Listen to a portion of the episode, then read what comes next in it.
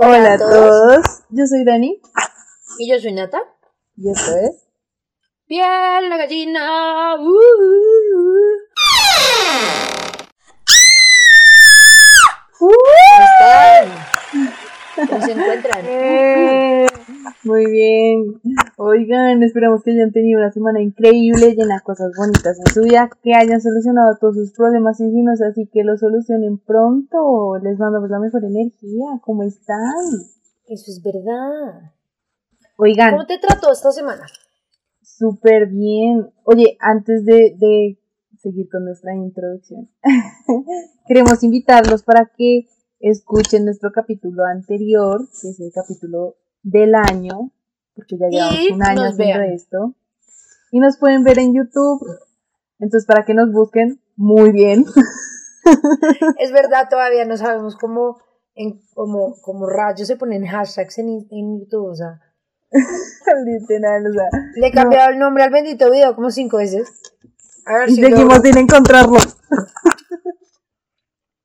Es un desastre. Pero bueno, Bueno, en algún momento nos pueden encontrar, nos pueden buscar. Les Vamos a poner, de pronto ponemos eso, pongamos el link en Instagram, ahí lo pueden dar clic y ya lo ven. y bueno, y por si acaso para todos ustedes estoy comiendo maní.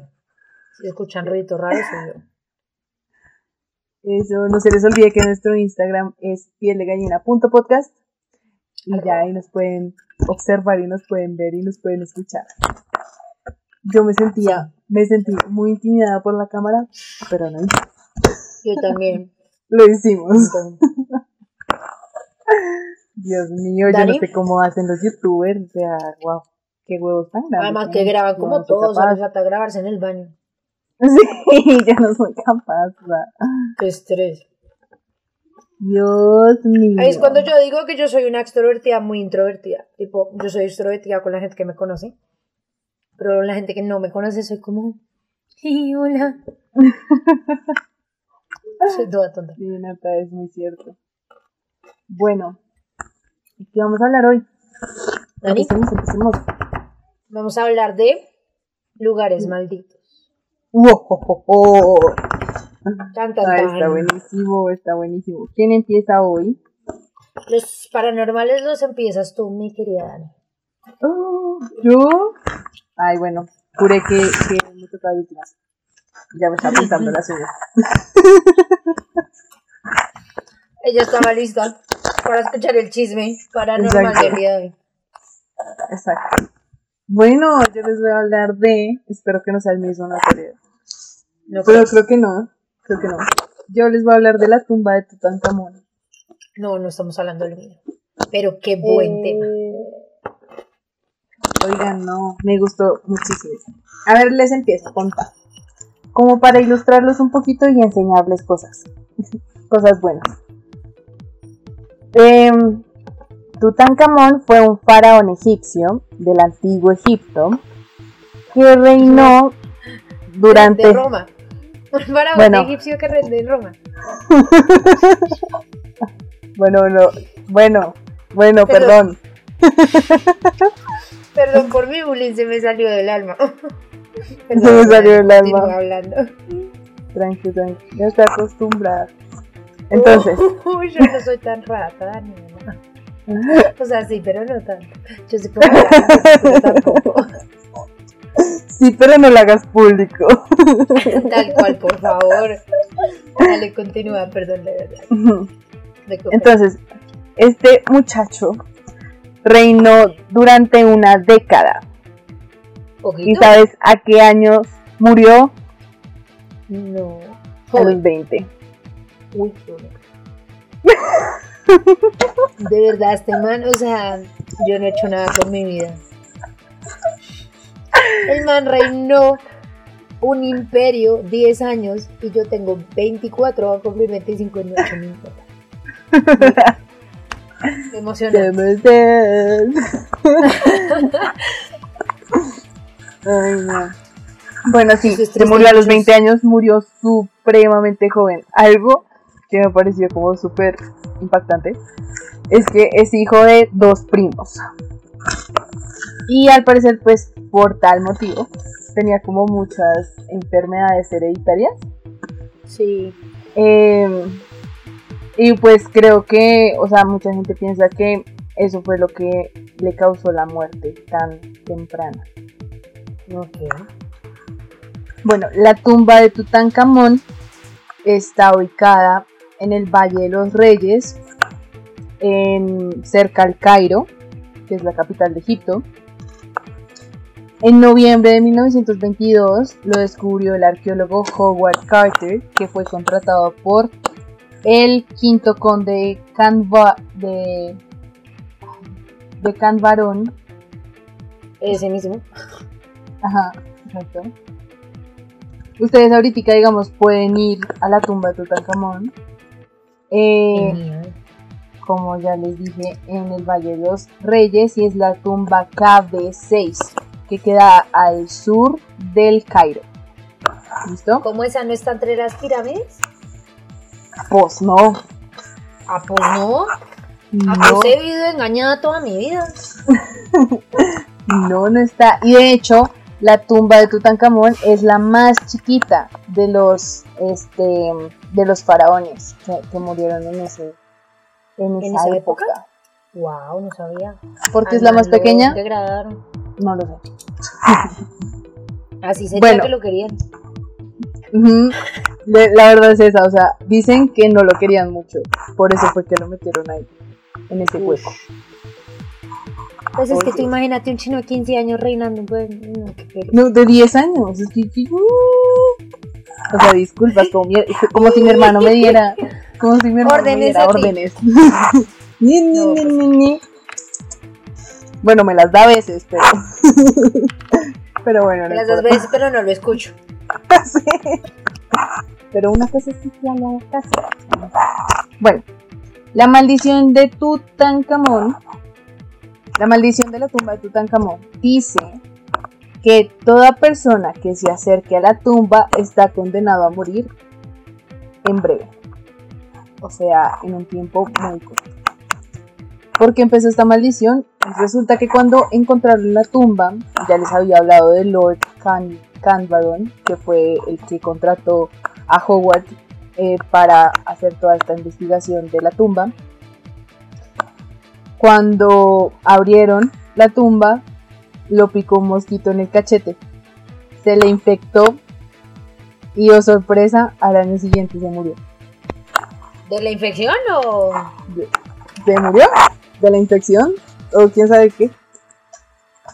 Hay muchas hipótesis de su muerte porque la verdad es la más famosa eh, con respecto a la tumba. Eh, pero pues, o sea, O sea, ¿hay más? hay infinidades de, de, de ¿cómo se dice? De hipótesis, de, de hipótesis de cómo murió y de por qué murió. En este caso, lo picó un mosquito, se le infectó y se murió por eso. Ok. El hermano, Con esa historia. el hermano de él, que se llamaba Aubrey Herbert, también se murió en, en el mismo año a causas desconocidas y justamente también fue testigo del descubrimiento de la tumba. Eh, Archibald Douglas Reid fue el encargado de radiografiar este, la momia y murió también a causas desconocidas. Arthur Mays abrió la cámara junto con Howard y también murió muy, en un tiempo muy cercano a, a 1922. Eh, George J. Gould eh, también estaba presente y murió eh, de neumonía como cuatro años después de eso. Ay, pero... Bueno, no. Continúa. Richard Bethel murió en 1929 eh, de forma extraña y lo más raro fue que su padre y su esposa se suicidaron. Ahora, yo no sé si se suicidaron por su muerte o se suicidaron antes de su muerte. Eso no lo pude encontrar. Digo, el pues tipo bueno. ni siquiera estaba relacionado. y se suicidaron antes. no, pero el man sí estaba, el man sí estaba, el man sí estaba. Al Believe ya nos Go, hemos dado cuenta porque para, para, para encajar argumentos en una conspiración todo es posible. Ajá. Pero bueno, continúa. Al Lithgow Lithgow murió de un infarto. George Benedict murió porque se cayó. ¿Dentro de la tumba o qué?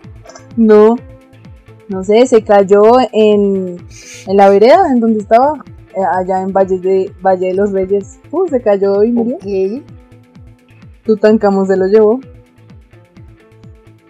Eh, y murieron los directores del departamento del antiguo museo en el Cairo de hemorragias cerebrales. Ahora, en ese descubrimiento hubo alrededor de 58 personas, de las cuales 10 murieron en un tiempo de 12 años. Bueno, pero igual es un amplio, o sea, es que, ¿cuáles son las probabilidades?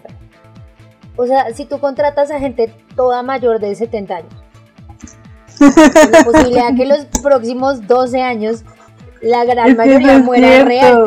alta. No sé, a mí, o sea, yo la verdad sí había escuchado de la maldición, pero pensé que iba a ser como más interesante. pero no, Nosotros o sea, aquí esa- borrándonos de un faraón muerto que está maldito. Nos va a ir bien en la vida, Daniela, bien. no, esperen, es que yo escuché el otro día que estaba buscando un caso, también para piel de gallina, pero no me acuerdo qué caso estaba buscando. El caso fue que, eh, escucha El esto, caso que encontré fue que el caso es que, Bueno, no, ya, ya se terminó el caso de, de la, de la Ah, maldición de la tumba de o sea, Tutankamón. solo fueron, solo fueron un montón de personas que se murieron en, en los 12 años posteriores a la... Ujú. eh, Sí, o sea, la verdad es que no. la tumba. O sea, no hay nadie que diga que hace poquito que fue a la tumba de Tutankamón y le pasó algo. No sé, no. Ok. Pero El entonces, caso es- caso era que... le- Les iba a contar otra, otra historia. Encontré, lo voy a contar muy por encima porque no lo investigué, eh, una mujer que se fue a Pompeya. Eh, Pompeya. y para la gente que no sabe qué es Pompeya, fue una ciudad que quedó eh, bajo la lava de un volcán que eruptó. Que eruptó. El Vesubio. que... Daniela acabas de romper. es erupción. perdón, perdón. Eruptó lava botánica, volcánica y mató a todo el mundo con su aliento. Entonces, Exacto. Entonces fue allá, no sé qué. Obviamente pues es un lugar turístico hoy en día. Y la señora se llevó una piedra de Pompeya. Cuando la señora llegó a su casa, no sé qué, la... Sí, empezó a tener como una racha de mala suerte, pero terrible. Eh, la echaron de trabajo apenas llegó. eh, después como que se quedó sin plata. Mejor dicho, empezó a perder muchas cosas que tenía. Y después como que contrató a alguien que sabe del tema y le preguntó como, bueno, usted qué tiene raro, hace cuánto ve que ha cambiado este su ¿cómo Su se dice? suerte. su suerte. Y ella dijo como no, desde que fui, tuve un viaje. Bueno, ¿a ¿dónde fue el viaje? No, a Pompeya. Eh, se trajo algo del viaje, no sé qué, sí, una piedra. Y la, y la vieja le dijo, eso es lo que le está causando mala suerte. Y ella se devolvió a Pompeya, dejó la piedra y de ahí, en más, tanto remedio. Volvió a su vida a ser normal. Uy, ¿en serio? ¿Qué tan verídica es la historia que me estás echando? I don't know. O sea, yo know, lo know. escuché. I don't know. Lo escuché, pero no es tan verídica porque, como te digo, solo lo escuché, no lo investigué ni nada. Oye, pero ¿te imaginas? Ya no se puede ni dejar tranquilo, carajo. No, pero para qué tan, o sea, para qué coge las piedras de allá. O sea, Pompeya es como Daniela, un museo. piénsalo, no, pero piénsalo, real. Piénsalo tú para tus centros. Dime que no es algo que tú harías. No. Bueno, O sea, sí. tú-. O sea, eso es una estupidez que tú y yo haríamos. Como, ay, qué linda piedra tiene forma de corazón, llevémonosla. Baila, hasta ahí llegamos. O sea, nosotras en una película de terror seríamos las primeras en morir. Facilito. Literal. Mm, ya. Yo sería, Ahora yo sería la toca. Yo sería la mala de la historia, en una película de terror. No. Diciéndonos la verdad. Yo sería la loca con un hacha detrás de la máscara de, de payaso, persiguiendo a todo el mundo. Tal vez. Bueno. Em, yo en este momento, en este particular momento, quiero decirle a todos aquellos que nos están escuchando que si ustedes se sienten em, afectados, porque yo en este momento toque un tema relacionado con los suicidios, les recomiendo que paren acá y dejen el capítulo hasta acá. Les agradezco un montón que nos hayan escuchado, pero yo voy a tocar un tema muy sensible, así que para aquellos que sean sensibles a este tema, les recomiendo que por favor eh, simplemente no lo escuchen porque es algo muy duro de contar. Lo voy a intentar contar con el mayor respeto del mundo. Sin embargo, pues eso les digo. Muchas gracias por escucharnos a los que se van a ir hasta ahora. Pero para los que se van a quedar, pues les cuento. Les voy a hablar del bosque de Aoki, Aokigahara. En Japón. Este es un bosque en Japón. Es un Ah. bosque, eh, el bosque se llama Aokigahara, que traduce como, como vasto de árboles. También se le conoce como yukai, es un que es la manera japonesa de decir mar de árboles. Es un bosque extremadamente frondoso que queda en el noroeste de Japón, en la base del monte Fuji. Son más o menos 35 kilómetros cuadrados de bosque espeso y es conocido a partir de la mm, década de los 60, fue, eh, empezó a ser conocido con el sobrenombre del bosque de los suicidios. O El bosque de los suicidios o el bosque de los suicidas. Está asociado a múltiples demonios de la mitología japonesa y hay poemas de casi mil años que datan de, que datan de hace casi mil años que hablan de la maldición que posee este bosque. Em, este bosque no está restringido a turistas, es completamente turístico, sin embargo tiene, eh, tiene que tiene caminos específicos eh, a los que los turistas deben regirse si no se quieren perder. ¿Qué es lo que pasa? Habían leyendas que decían como que el poder del bosque se co- consumía a la gente, pero realmente no es así. El problema es que como este bosque estaba a la base del Monte Fuji, el Monte Fuji para aquellos que no lo conocen es un volcán, fue un volcán. Entonces todo este bosque está repleto de piedra volcánica. La piedra volcánica tiene la capacidad de, de distraer a una brújula. Si la brújula es tenida en la mano y no está cerca a ninguna piedra volcánica, perfectamente puede mostr- mostrarte el norte. Sin embargo, un GPS y un teléfono puede perder fácilmente la señal dentro del bosque. Entonces, por eso es súper necesario mantenerse en las líneas. Ok. Em, apenas tú entras al lugar, el lugar está lleno de letreros, digamos, de, de líneas de ayuda, de, digamos, es diciendo que pues la vida que te regalaron tus padres es sagrada y no deberías quitártela. Em, ¿Qué es lo que pasa también? Hay un tema, o sea, les voy a contar cuál es la parte paranormal del asunto y cuál es la parte real del asunto. Según las leyendas, lo que yo dije, según las leyendas se pierden los GPS y el monte te absorbe. Pero realmente es el tema de la piedra volcánica. Asimismo, la piedra volcánica, ser tan densa, absorbe el sonido. Este es un bosque en exceso lleno de fauna, de, de flora, pero tiene, carece de fauna. A pesar de que hay variedad de osos, murciélagos y roedores que viven dentro del bosque, no se encuentran con facilidad. Y eh, la cantidad de árboles más el exceso de roca volcánica absorben el sonido. Entonces tú una vez estás dentro del bosque y no tienes la carretera cerca, porque hay varios caminos que pasan cerca de la carretera, no tienes la, la carretera cerca, es fácil que simplemente no escuches nada, nada. Y es tan, es tan vasto eh, la, la flora, o sea, hay tanto árbol que tapan fácilmente la luz del sol a mediodía. Entonces se vuelve un lugar muy oscuro y muy silencioso.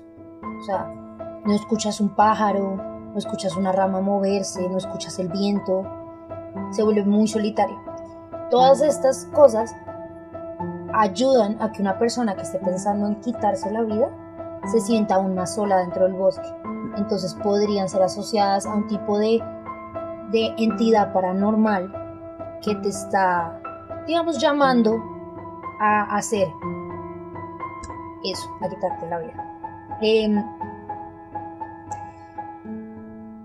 bueno, esto es una, un promedio que fue desarrollado eh, durante los años de los de 60 hasta el, más o menos los años de los 90 porque el gobierno decidió dejar de, de hacer públicos los números para evitar que la gente siga intentando quitarse la vida en este bosque en particular pero hasta el 2003 el promedio anual de personas encontradas en el bosque era más o menos de 105 personas. Eso quiere decir que encontraban más o menos a dos personas al año, dos personas a la semana. es un número súper alto, es incluso, es el segundo lugar más común para que la gente se quite la vida después del puente Golden Gate. Em, ¿Qué más les cuento? Em, este bosque es súper vasto en pino, cedro y maple japonés, que son árboles súper altos. Eh, también crece mucho eh, em, mo, mucho como plantas verdes de, la humedad que produce la sombra de, los, de estos árboles. Lo que les dije, tiene muchos osos, eh, murciélagos y roedores y tiene un montón de cuevas que son parte del, de las formaciones hechas por el, por el volcán. Estas cuevas se llenan de hielo en el invierno y son muy turísticas. De hecho, hay tres cuevas que son muy conocidas en el lugar. Y entonces, pues la gente realmente hay, hay, guías turísticos que acompañan a la gente a ir hasta las cuevas y pueden ir a verlas. Eh, ahora, vamos a la parte un poco más creepy y más bizarra y más difícil de esta situación. Ok, ¿qué es lo que pasa?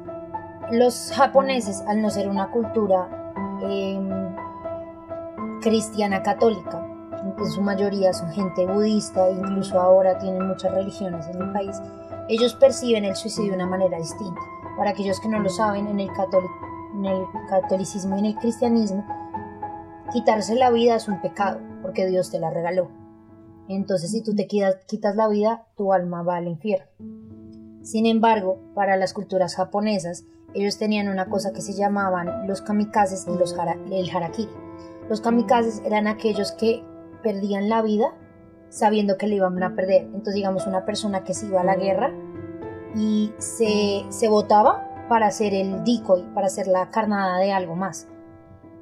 Entonces estaba siendo el héroe en la situación y eso era una manera honorable de perder la vida. Asimismo, los kamikazes eran como, por ejemplo, para aquellos que ven un poco de cine, eh, como esto que es un espía ruso que se toma una pastilla de, de cianuro para morirse rápido y que no sepan los secretos del Estado. Más o menos es lo mismo, pero versión japonesa y de hace 2500 años. Eh, a partir de esto, estos son temas que eran comunes en la cultura. ¿Pero sigue siendo así? De hecho, Japón es el país con la tasa más alta de suicidios en el mundo. No, por Dios. ¿Por qué? Porque suicidarse, más que ser un pecado en la cultura japonesa, se ve como una manera de asumir una responsabilidad. Entonces, déjame, déjame agregar información al asunto. Entonces, por ejemplo, es curioso, pero las muertes aumentan en el, en el mes de marzo, que es cuando cierra el año fiscal en, en Japón. Cuando, para aquellos que no saben, para cuando cierra el año fiscal es cuando te estás dando cuenta cuánto, cuánto dinero estás debiendo y si estás en quiebra. Y estar en quiebra o perder dinero o no ser lo suficientemente exitoso en Japón es visto como que la desgracia y la mala fama cae, cae sobre una familia. Para una persona quitarse la vida es devolverle ese honor a la familia. Entonces, por eso es el sentido de asumir una responsabilidad. Entonces es un tema cultural impresionante. Lo que te digo, hace mucho tiempo pues dejaron de publicar los números simplemente para que la gente no se vea como, eh, como, como que le aumenten las ganas de hacer ese tipo de cosas. Hay varios documentales eh, sobre el tema, hay un documental que es en japonés y hay un documental sobre National Geographic Em, se los recomiendo los dos, solo existen esos dos y solo son permitidos ver al público esos dos, entonces seguro que los van a encontrar. No me sé los nombres ahorita. Em, es bien curioso, el que es en japonés es de un hombre que es voluntario en el parque. El parque tiene un montón de voluntarios que ayudan a la recuperación de cuerpos. Hay muchos suicidas, lo que te digo, el parque está repleto de, de letreros y de marcas para que tú no te pierdas del camino. Asimismo, eh, hay muchos suicidas que se les advierte que Dios no quiera, si ustedes quieran hacer eso, pues que, dejen, que dejen marcas para que los puedan encontrar. Entonces hay personas que incluso dejan, haz de cuenta, un hilo amarrado de un, de un árbol que queda pegado al camino, al camino que pasa, todo por lo que pasa todo el mundo. Y el hilo se va adentrando en el bosque. Y, hay, lo que decía el voluntario que habla en este documental es que eh, normalmente eh, cuando encuentran uno, uno nuevo que está cerca, logran encontrar una persona viva al final y, y a veces logran convencerlos de que salgan de ahí. O sea, ellos no pueden obligarlos, pero sí pueden intentar convencerlos como ven, devuélvete, vuelve a tu casa, llama a alguien, piénsalo dos veces. Pero que otras veces también encuentran al final del, al final del hilo encuentran alguien fallecido lo normalmente es que o se cuelgan de un árbol o se quitan la vida con una sobredosis de medicamentos prescritos. Se han encontrado en el bosque incluso cuerpos que sean solo el esqueleto con la ropa puesta. Como el bosque es tan frondoso, pues es muy difícil para un par de voluntarios encontrar un cuerpo todas las semanas. Entonces a veces encuentran cuerpos que llevan ahí incluso dos años. También es común encontrar flores en algunos árboles que son de, de los familiares de la persona que se fue, eh, pues como un, tipo de santuario. Y eh, tienen cámaras en todo, en todo el lugar en donde está el, el parqueadero eh, para darse cuenta si hay un carro que lleva abandonado más de un día. El parque no permite acampar, o sea, tú no puedes acampar dentro del parque. Entonces, si un carro lleva ahí más de un día, pues ya se ponen como a buscar quién entraba, por, por qué entrada al parque entró y se ponen a buscar a la persona en específico. Em, ¿De dónde vienen todas estas leyendas y maldiciones? Más o menos en el siglo XIX, o sea, no hace mucho tiempo, hace como unos 100, 150 años. Eh, había una práctica durante una crisis muy dura que tuvo Japón que se llamaba Ubasute, no sé si estoy pronunciando eso bien, me perdonarán, que era una práctica en la que una familia muy pobre, para evitar gastar más dinero, dejaba a sus enfermos o a sus ancianos en el bosque y se iban para que ellos murieran allá. Los, abandonaban en el bosque. Esto eh, hace, para los japoneses es súper importante hacerles un funeral, por decirlo de alguna manera a sus muertos porque eso permite que ellos pasen a la otra vida. Sin embargo, las personas que carecen de una ceremonia después de la muerte se quedan, según la mitología japonesa, se quedan en este plano. Es por eso que se cree que todos los fantasmas y todas las almas de esas personas que se dejaron, que se quedaron en el bosque en esas épocas, todavía, eh, digamos, dan vueltas por el bosque. Esto a, a este tipo de entidades se les llama yurei es como decir fantasma eh, para los japoneses. Y estos yurei son los que se dice llaman a los suicidas a que cometan suicidios. Es muy triste, es, un tema, lo que les decía, a las, para quien no lo quiera escuchar, es un tema muy pesado. Em, sin embargo, lo que les digo, o sea, el parque tiene un montón de de números de ayuda para que ustedes se comuniquen con alguien para que lo piensen dos veces. Em, hay ayudantes y voluntarios que van a estar ahí si los encuentras, que Dios quiera sea así, em, para que ellos te ayuden a, guiarte hacia afuera del parque. Em, y último dato sobre esto.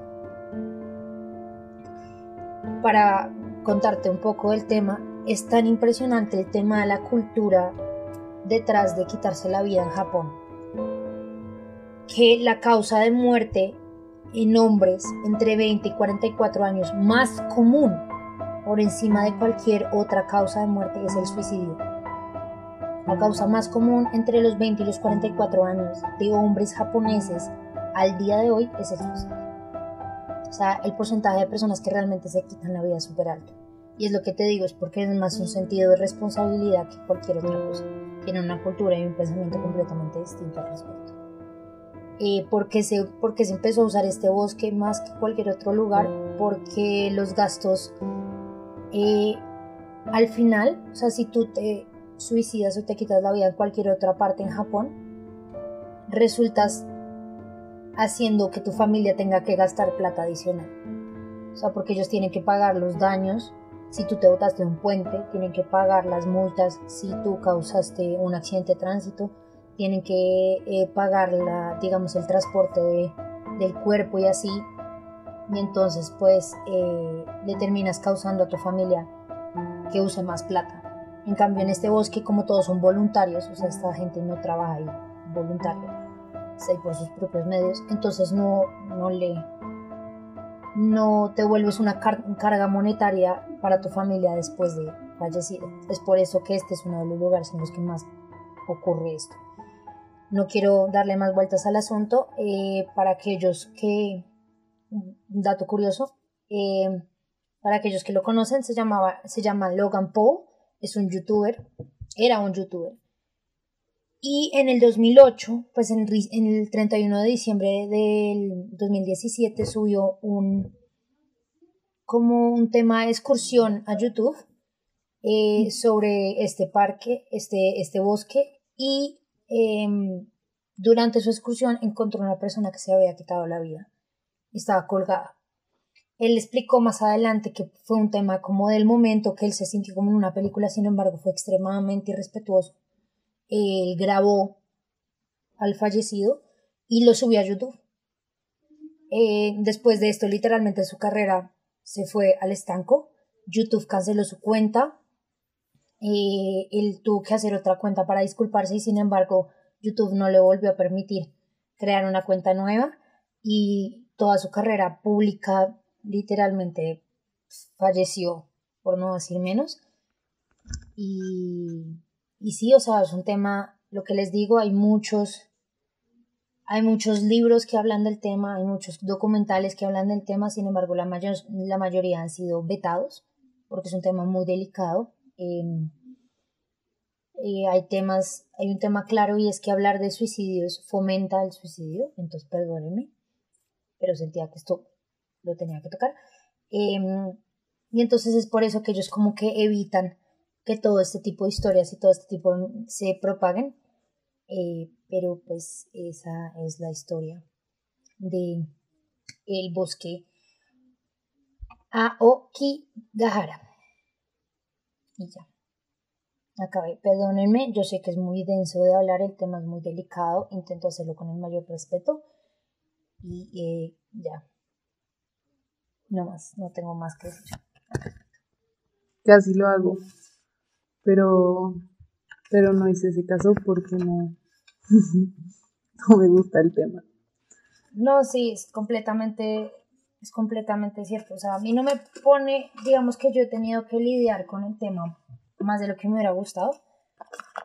Eh, siento que es un tema igual que, que la gente tiene que saber o sea, no para dar ideas, pero sí para que esté informada. Sin embargo, sin embargo, no lo hace más fácil. Y ya. Eso es. Yo no sabía que este tipo Logan. ¿Logan? ¿Cómo? ¿Paul? Sí, Logan Paul. Logan Paul. O sea, había quedado en la ruina después de ese video. No tenía ni pues idea. Pues no había quedado en la ruina. Creo que ahorita es como boxeador saben así, pero, pero su carrera como youtuber se fue al estanco. O sea, él no volvió a poder subir un video a YouTube porque realmente lo que hizo es un irrespeto impresionante. O sea, sabes, tú puedes irrespetar temas como, como la política, puedes irrespetar temas como, como la religión de alguien. Y eso, y aún así, eso llega a ser muy pasado la raya. pero respetar la muerte de una persona es algo completamente distinto, es algo que nadie nunca debería hacer. No, y además sí respetarlo de esa manera en la que lo hizo. Sí. O sea, no. O sea, lo hizo público y respetó la zona. No, o sea, la cagó de todas las maneras posibles que alguien la pueda cagar. O sea, Sí, Bien igual y respetó todo en sí todo lo que es el concepto del bosque, ¿no? Porque pues desafortunadamente el bosque pues allá es para eso. sí, exacto. Es- está, y realmente yo creo que tiene una, un cierta, una cierta magia el hecho de que el bosque, porque es como que el bosque guarde el secreto de esa persona. Y yo creo que, debería mantenerse así. O sea, me da mucha impresión, me parece muy fuerte de parte de los voluntarios que sean capaces y tengan el corazón para hacer eso. Definitivamente muy lindo que lo hagan, pero uf, es muy duro. O sea, es que me estoy poniendo sentimental, perdón. Eh, pero sí, ya. No quiero hablar más del tema. Es muy difícil. Bueno, nada, entonces muchas gracias bueno. por escucharnos, por llegar hasta aquí. Por llegar hasta aquí a los que llegaron. Eh, Sí, Dani, ¿dónde los pueden encontrar? Nata, no llores. Nos pueden en- encontrar en Instagram como pieldegallina.podcast o no pu- nos pueden escribir a nuestro email pieldegallinapodcast.gmail.com Eso, uh, escríbanos, no sé, cuéntenos sus casos, si tienen eh, eventos paranormales en su vida, si nos quieren recomendar algún caso, están súper invitadísimos a contarlos. Por favor, vean el video, lo voy a intentar poner en la descripción del Instagram. Ríanse de nosotros y mi psicopatía crónica. Eh, eh, y ya, nada, muchísimas gracias. No puedo creer que ya llevamos un año en estas. Espero sean muchos más. Y nada, los queremos mucho. Nos queremos, adiós. Adiós.